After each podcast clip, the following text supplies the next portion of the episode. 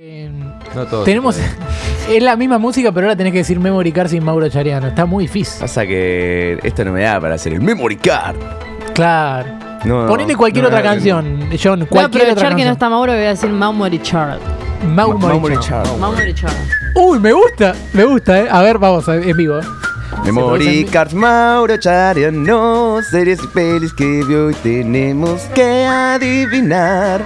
No sé rimar. Memory cards sin Mauro Chariano, sin Mauro Chariano, porteño del ojete, del ojete. ¿Qué hijo de Ay, quedó muy bien, quedó muy bien, quedó muy bien. Bueno, eh, el saludo para Mauro que me mandó estrenos que no te podés perder. Vamos. Eh, series de Netflix, me dijo.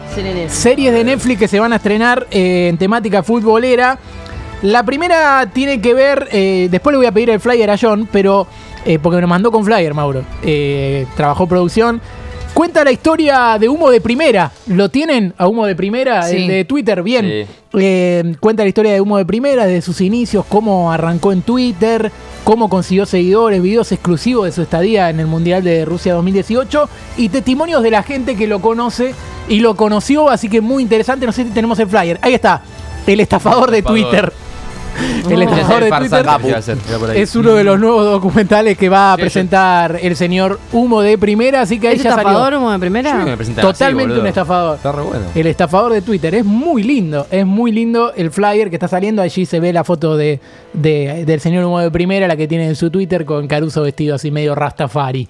Así que bueno, Nice. eso, eso es de los primeros estrenos que tenemos. La segunda tiene que ver con Boca, porque Boca sigue a full con su alianza con Netflix. Se ve que el, gremio román se metió mucho y aprovechando está, el boom, mira. ahí está, larga una nueva serie documental que se llama ¿Quién compró a Sara? Eh, aprovechando el boom de ¿Quién mató a Sara? Nace ¿Quién, ¿Quién compró a Sara? Narra la historia de la llegada de Guillermo Sara a Boca, cómo fue la negociación, su partido, revelación. Hay testimonios en primera persona y una participación especial por la cual recomiendo. Recomiendo mucho el tercer capítulo. Hay un crossover ahí con Dani Moyo y un capítulo especial dedicado al 3-4 con Unión y aquel relato de eh, tiene que salir Sara. ¡Sara! ¡Sara! ¡Sara! Muy muy bien. Así que hay un, un lindo crossover que tenemos ahí.